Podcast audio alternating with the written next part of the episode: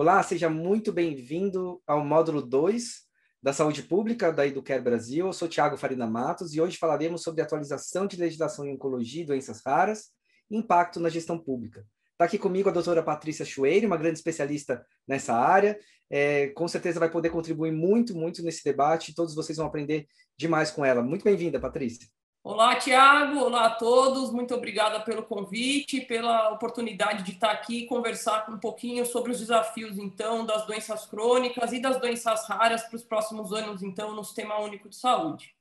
Eu sou Patrícia Chuei, médica de família e comunidade, professora de medicina na Faculdade Israelita, no Hospital Albert Einstein, com uma experiência, então, no Ministério da Saúde na área de políticas para doenças crônicas e oncologia. Pessoal, a gente vai falar sobre atualização das legislações é, e principalmente os desafios, né, tanto da oncologia como das doenças raras. E a gente sabe que hoje a oncologia está cada vez mais se transformando é, numa lógica de doença rara, né? Cada vez mais cânceres específicos, mutações genéticas específicas, que geram também necessidade de tratamentos personalizados. É, então, essa, acho que essas duas foi muito feliz ter colocado esses dois temas mes no mesmo debate. Quando a gente fala em legislação, principalmente na, na área da oncologia, você tem um universo de, de tentativas de ajustar é, todo esse trabalho de políticas públicas relacionadas à, à, área oncológica. Né? Você tem algumas leis mais é, que, que tentam resolver problemas mais específicos, mas que não vão na raiz do problema, como aquelas famosas leis dos 60 dias para o início do primeiro tratamento com câncer. Temos a lei dos 30 dias para a realização do exame diagnóstico, quando a principal hipótese diagnóstica é o câncer. Né? Só que aí a gente tem mais uma série de normas que, de certa forma, tentam organizar a oncologia dentro do Sistema Único de Saúde.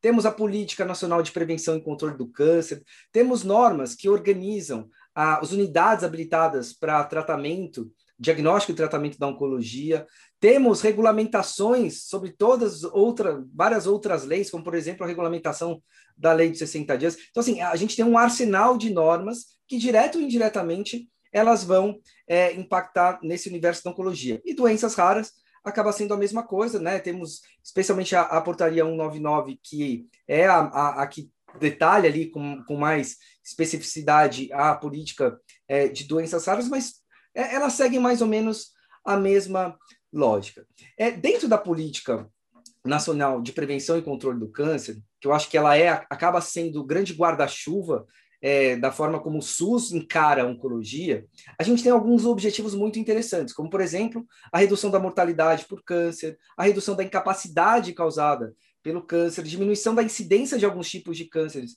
né, que são é, aí evitáveis, é, e outra questão muito importante que é contribuir para a melhoria da qualidade de vida dos pacientes com câncer. É o vivendo com câncer. Né? Às vezes a gente fala muito, né, Paty, de, de diagnóstico, de tratamentos, mas tem uma longa jornada no pós-tratamento que as pessoas convivem com o câncer. Isso vai impactar nas relações familiares, nas relações de emprego, enfim, tem, tem vários aspectos que são determinantes. E aí a política nacional também traz algumas linhas de cuidado, como, por exemplo, a promoção da saúde, a prevenção do câncer, é, a detecção precoce, o tratamento oportuno e cuidados paliativos, que entra também justamente nessa parte do convivendo aí e qualidade de vida.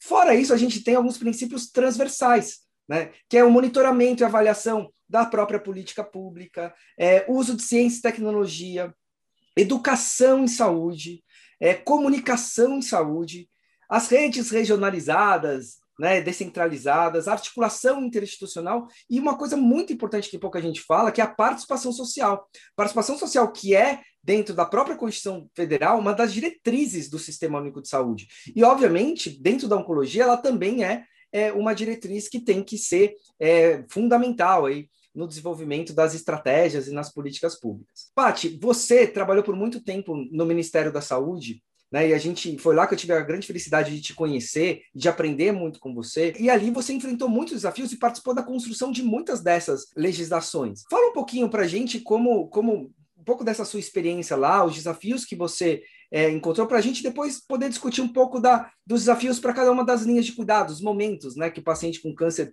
é, vive com a doença. Olhando um pouco o que você trouxe, né, eu queria falar um pouquinho dessa, juntar duas coisas para começar. Foi uma experiência bastante importante no Ministério da Saúde, interessante também de aprendizado.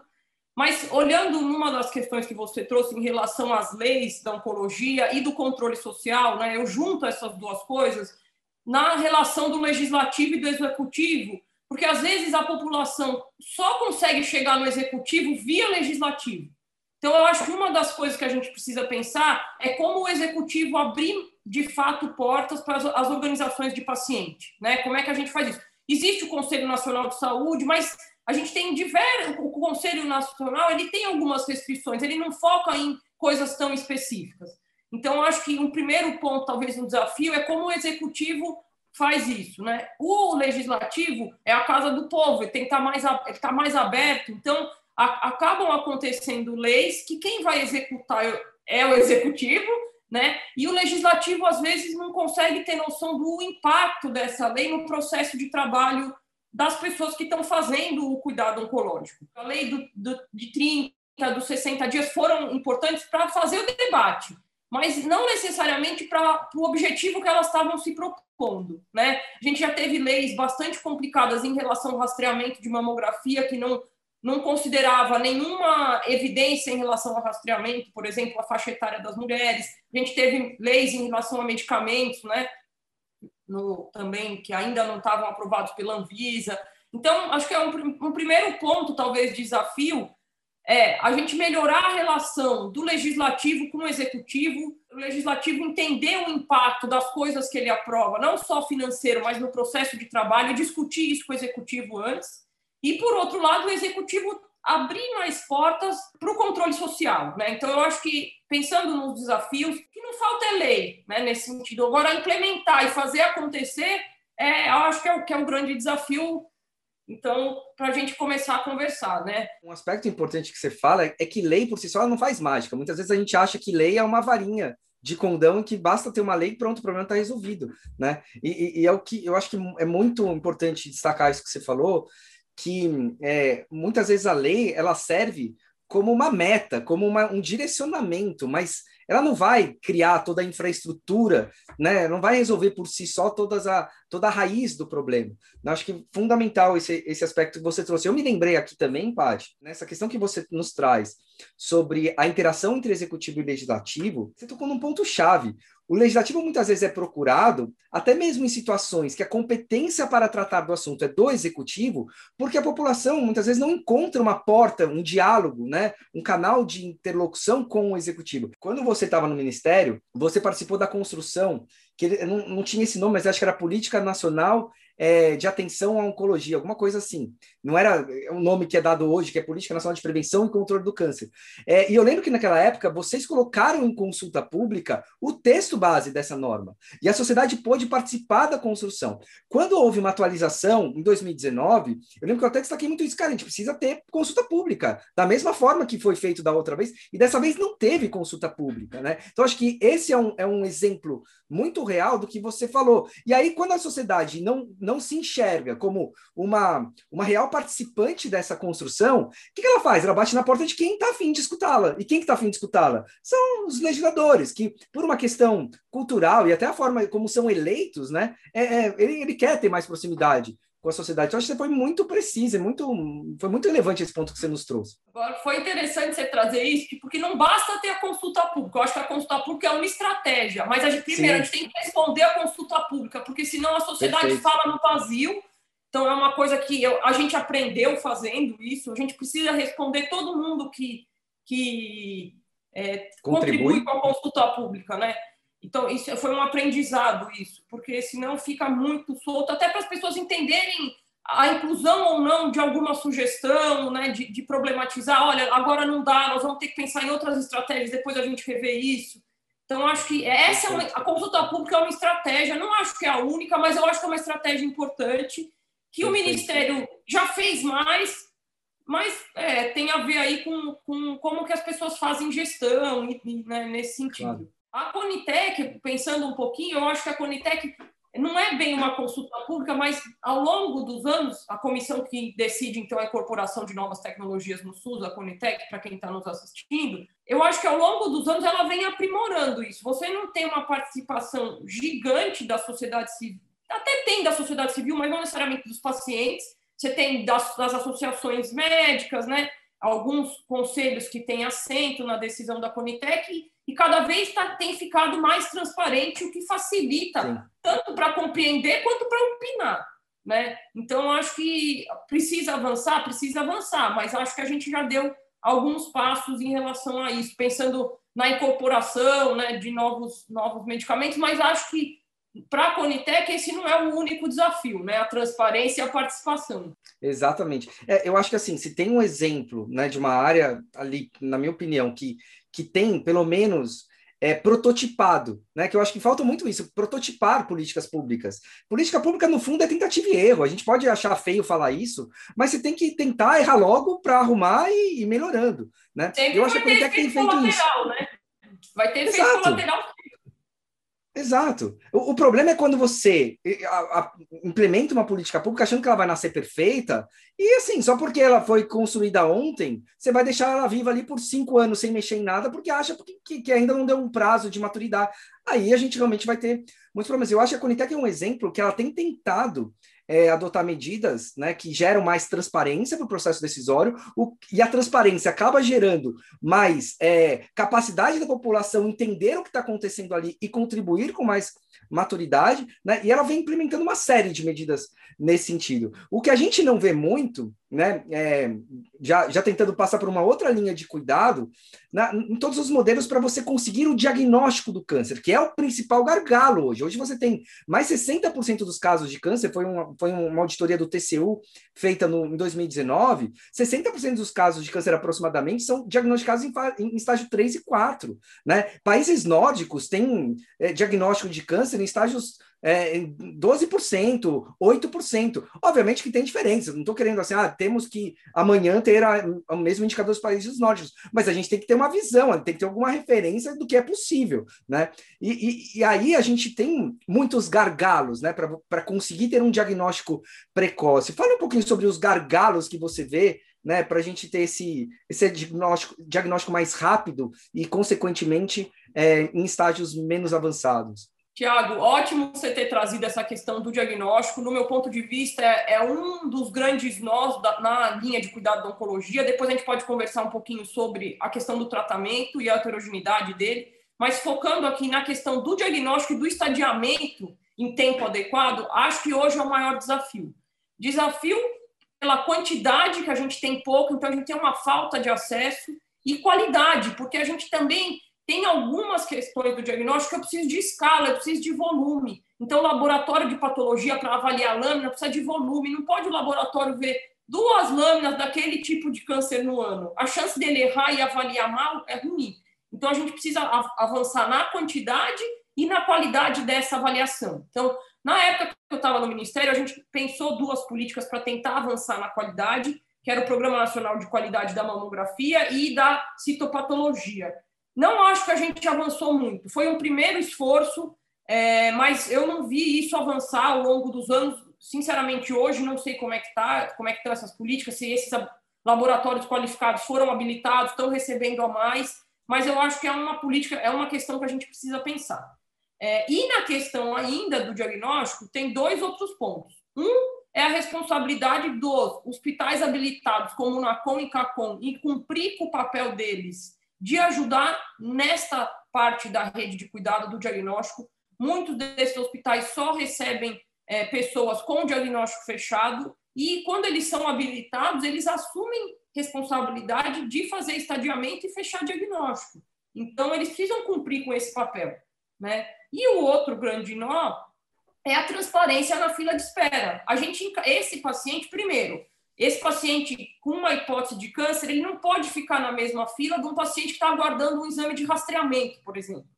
Então, a gente tem que ter filas específicas, linhas vermelhas para oncologia, e essas linhas têm que ser transparentes. Então, eu acho que, pensando em legislação, eu trabalharia na questão da transparência das filas de espera. Não sei o que, que, que você acha. Perfeito, eu, eu acho também, eu acho que esse é um. A, a, transparência da fila de espera, ela não vai solucionar os problemas por si só, mas ela vai gerar o pressuposto que é indispensável para você poder resolver o problema, que é enxer... primeiro, enxergar quais são a, as suas demandas, quais são as suas necessidades não atendidas, quais são os recursos que você precisa para atender, porque hoje, Pati, poucos enxergam, a maioria dos gestores municipais não enxergam a sua infraestrutura, não enxergam bem as suas filas, é, e a partir daí não consegue identificar aqueles serviços que eventualmente têm uma capacidade instalada para realizar algum procedimento, e às vezes tá, tá ali ocioso, mas é, é, eu não sei, os gestores não sabem nem aonde investir muitas vezes por desconhecerem as suas filhas. Você tem o, o, exemplo de Santa Catarina, e mesmo Porto Alegre, você trabalhou lá também, pode falar um pouco sobre isso, que a partir do momento em que eles deram transparência para filas de espera, você gerou tantos, é, tantos efeitos positivos. Um deles, o paciente, ele se sente enxergado ali no, na, na, na, fila, porque hoje ele não se sente, ele não sai, ele, ele tá sai de lá... Andar, né, ele está vendo de algum tá jeito, vendo... ou não andar e pode reclamar, né? Exato, ele se enxerga na fila. Hoje, é, eu, costumo dar esse exemplo. Pacientes ligam às vezes no, num, num Coguia para falar assim: olha, eu tô esperando a. Fui no posto de saúde, tô com sangue nas fezes e estou esperando é, já há seis meses uma ligação para realizar um exame de colonoscopia. Eles disseram para eu ficar em casa esperando que eles iam me ligar. Aí a pessoa não sai de casa, a pessoa não sai de casa, esperando aquele telefone tocar. É, e aí ela fica naquela expectativa e com medo, às vezes, de ficar forçando a barra, de ir lá temos que parar com isso, porque assim, é, é, a base, é a base da, da, da, dignidade da pessoa ter acesso a uma informação de quando que ela vai realizar um exame. E aí o que você falou, com essa informação ela pode ficar mais em paz, né? Porque ela sabe que ela está ali, que em algum momento ela vai ser atendida, ou mesmo reclamar, se ela entender que a, a, o caso dela é mais urgente do que aquilo, eventualmente, né, passar por, por, por outro especialista, é, ter para poder lutar pela, pela, pelo que ela acredita ser o, o, mais adequado dentro de uma política pública bem estruturada. Então, acho que esse é um, é um, é um ponto muito importante. É, segundo, segundo aprendizado desses exemplos, Santa Catarina e, e, e Porto Alegre, a hora que você consegue enxergar é, a fila, todos, é, no começo, as pessoas vão ficar muito bravas assim com aquela situação, mas depois começam a entender que é um desafio e que eles estão tentando dar o melhor. Tá tudo claro ali. O próprio judiciário, a, a hora que consegue ver que tem uma fila e que uma decisão dele vai fazer uma pessoa passar na frente de outra sem que ele tenha pleno conhecimento, já também tem vários estudos que mostram que o judiciário tem, tem respeitado mais o gestor a hora que ele vê como é que quais são as condições nas quais o gestor está tá inserido ali, né? Então veja quantos efeitos positivos que uma, uma, uma atitude como a dar transparência da fila de espera né, é, gera, assim, pra, pra, tanto para a gestão como para a confiança da sociedade na, na própria política pública. Né? Você me fez fazer duas reflexões. De uma, essa questão do judiciário, que quando o judiciário começa a ter um, é, entender melhor, ele toma melhores decisões, óbvio, mas ele também diminui é, um efeito colateral do judiciário que são iniquidades, porque, em geral, quem tem poder no judiciário ou consegue são pessoas com maior poder aquisitivo. E uma pessoa que não tem acesso a um advogado, ou mesmo um advogado público tem 300 casos, não consegue fazer a coisa. Então, acho que tem uma questão de também melhorar a iniquidade, né, quando a gente dá a transparência. E uma outra coisa que me veio e que foi uma coisa que eu acho que tem dois pontos aí, que é o que você falou, dos gestores não conhecerem, não terem um diagnóstico. E aí eu bato na tecla da necessidade dos planos de atenção oncológica para se habilitar novos hospitais. E isso se perdeu. A gente tinha colocado como uma obrigatoriedade, tinha dado um ano para todos os estados fazerem isso, mas o lobby foi muito grande dos hospitais e dos próprios gestores para não fazerem esse esforço e, e, aí isso se perdeu, porque eu infelizmente, a gente, nem o gestor, nem os hospitais queriam fazer o plano. E eu acho que o plano era a base para a gente enxergar os problemas e tentar melhorar. Não é pra, não era para evitar a habilitação, mas para decidir em qual território, em qual região, o que, que falta em uma, o que, que falta em outra. E a gente teve um poder de caneta do legislativo de pôr um prazo de um ano para as pessoas fazerem os planos. E isso acabou saindo da, da, da, da, na última revisão da portaria. Isso, na verdade, já saiu antes, né? em, em 2015, se eu não me engano, no começo de 2016, isso já caiu da portaria que era 140, que foi substituída em 2019. É, então, e aí a, a questão dos planos de atenção oncológica me faz pensar num desafio macro do sistema público de saúde, que é o pacto federativo.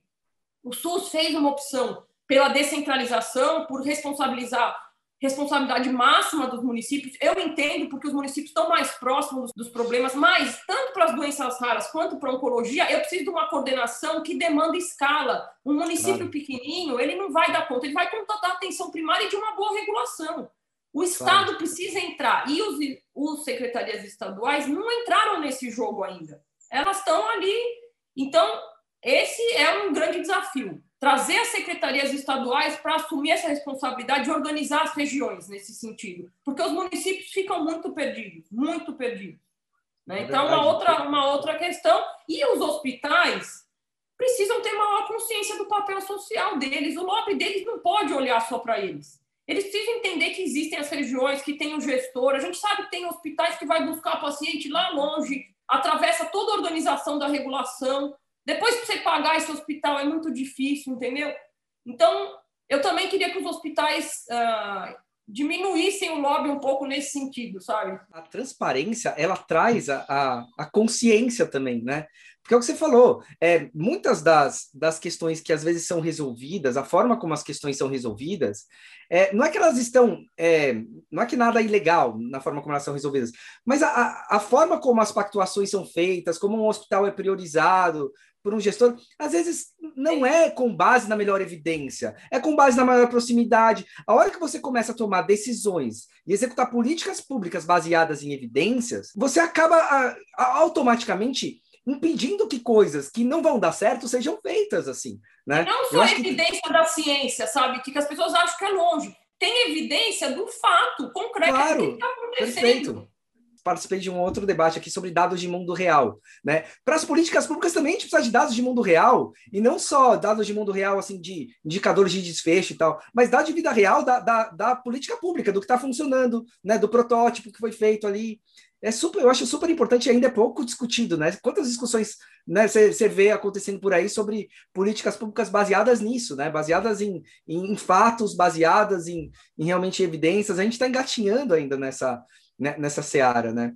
Agora, o Pati, a gente já está aqui caminhando para o final, e eu acho que isso que a gente falou aqui da, da oncologia serve, se encaixa super bem também para para as doenças raras, todos esses desafios, né, do paciente com doença rara também conseguir um diagnóstico é, rápido para poder depois ir para um centro especializado. A lógica da doença rara também é de centros de especialidades. Então, acho que tudo que a gente falou aqui se, se encaixa bem a, a esse modelo é, das doenças raras. Como é que você vê é, tanto para a oncologia como para as doenças raras, essa, essa experiência que a gente está tendo aqui, com que a pandemia nos trouxe, é, da telemedicina, né? Principalmente quando a gente fala de doenças que são pouquíssimos especialistas que entendem daquilo, é, mas que você poderia ter até mesmo acompanhamento do paciente sendo feito é, por regiões que o paciente eventualmente não tenha que se deslocar, etc. Como é que você vê? Você acha que a gente vive um momento nesse aspecto positivo? Isso pode trazer um maior é, uma melhoria para principalmente para as políticas de doenças raras nesse aspecto, acesso a especialistas? Ótimo você trocar nesse assunto. Eu acho que a pandemia ela vai ter efeitos positivos, né? Efeitos colaterais positivos e um deles, ela obrigou o CFM a pautar a telemedicina. Chegou pelo legislativo e eles não conseguiram segurar. Então, com certeza, tanto na onco, mas eu acho principalmente nas doenças raras, porque quando elas somadas, elas têm um número grande, mas quando a gente olha cada uma delas, são acho que se eu não me engano tem 5 mil, são muito pequenas. Então é normal a gente ter um, poucos especialistas. Eu não vou ter muito especialista porque a demanda é pequena. E a telemedicina pode ajudar muito em eu capilarizar esse cuidado, independente de onde esse especialista está. Então, eu acho que para doenças raras, a, a telemedicina ela é estratégica para o diagnóstico e para o acompanhamento desse paciente e também para a gente não gastar tanto com transporte, porque quando eu preciso deslocar um paciente, eu preciso transporte, ele em geral não vai sozinho, vai precisar de um acompanhante, precisa de alimentação, precisa dormir. Então, também tem uma questão financeira aí que vai claro. ajudar a gente a economizar e gastar com outras coisas. Então, acho a telemedicina com certeza é uma estratégia para a gente ampliar o cuidado e, e o, o apoio diagnóstico das doenças raras. Claro. É, e o custo também no próprio médico, né? Porque para você trazer um médico especialista para você vai pagar uma fortuna, não vai, ou, ou você não vai conseguir trazê-lo. Né? Isso você, já tem esse desafio até na atenção básica para lugares, né, como no norte, você tem uma dificuldade imensa de levar bons profissionais para lá. Mas, enfim, tem outro desafio, é, que esse eu acho que está um pouco mais ligado mesmo à, à oncologia, que é uma, uma grande liberdade que os hospitais têm de criarem seus próprios é, protocolos de, de tratamento, sobretudo quando a gente está falando de tratamento sistêmico. Né? É, você tem, claro, um processo de incorporação de tecnologia, é, tec muitas tecnologias vêm sendo incorporadas para tratamento oncológico, mas é, de uma forma talvez até contraditória, você tem essa liberdade do hospital dar se quiser criar sua própria que, que, eu acho que até fragiliza o processo de incorporação de tecnologia, né? Porque se você incorpora, tem todo movimenta a máquina estatal, faz manda todo mundo, todo mundo acaba se envolvendo nesse processo.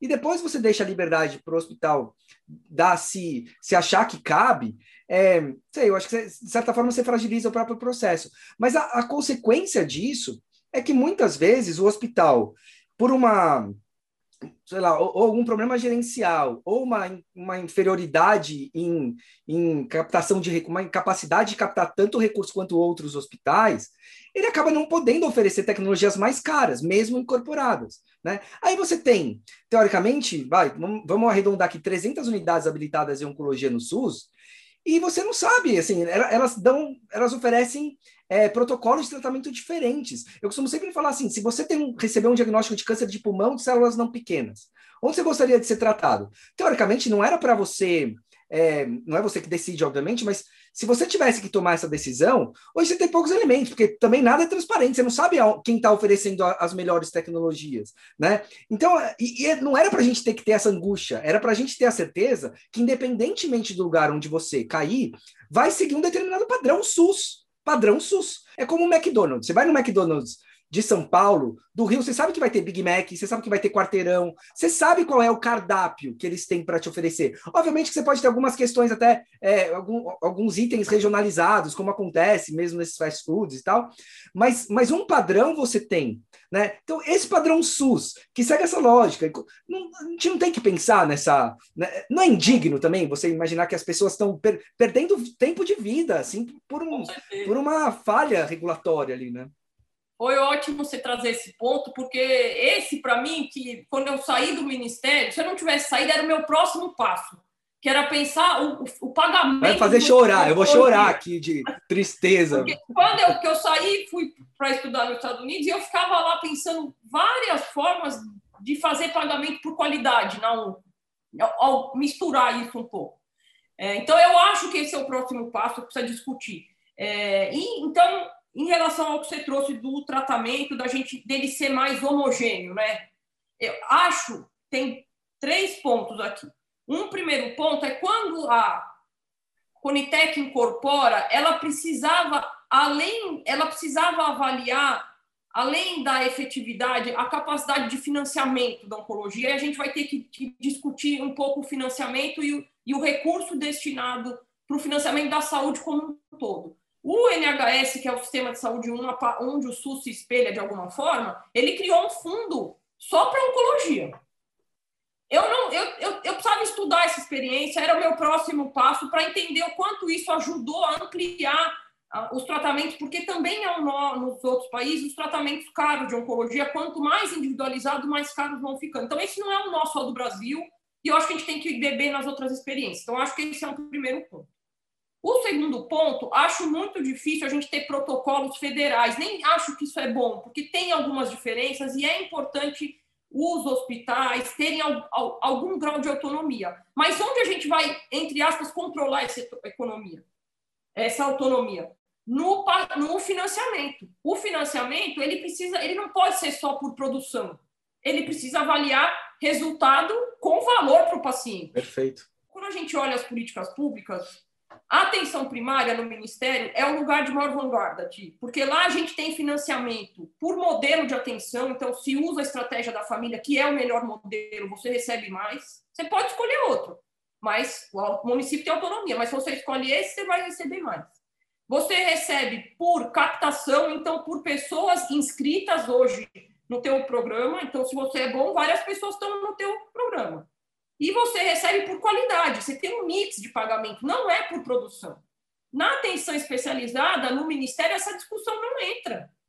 Da gente pagar por, pelo menos, por número de casos, por exemplo, que é um tipo de captação para onco. Então, quanto mais casos aquele hospital vai receber mais, mas também pelos desfechos de qualidade. Claro, claro. E um claro. pedaço por produção. Por exemplo, no diagnóstico, na parte de ajudar no diagnóstico. Você tem que fazer um mix. E hoje não, a gente paga um pacote por doença, é. por caso, entendeu? Então, eu acho que é um grande desafio da ONCO para a gente dar o passo para melhorar a oncologia, entendeu? Porque aí claro, hospitais, é... como ele quer atingir aquele resultado, os protocolos vão claro. visar aquilo, entendeu? Claro, e não, não, só e não só a sustentabilidade do hospital. É, é, um, é um aspecto que, que deve ou deveria, e à medida que a gente talvez tenha mais informações, e a gente precisa gerar informação para ter isso, né? A gente precisa ter informação de desfecho, de desfecho, a gente precisa acompanhar o paciente, né? Eu até estava falando também num outro módulo que a LGPD, a Lei Geral de Proteção de Dados Pessoais, ela, ela, ela trouxe um, um aspecto que ainda poucos têm falado sobre isso, mas na capacidade que o próprio indivíduo tem de poder é, ceder seus dados, ou até mesmo vender seus dados para projetos que ele acredita. Então, assim, até a inteligência artificial vai vir com tudo aí nos próximos anos, e talvez os nossos dados permitam a gente poder realmente mostrar como foi o desfecho.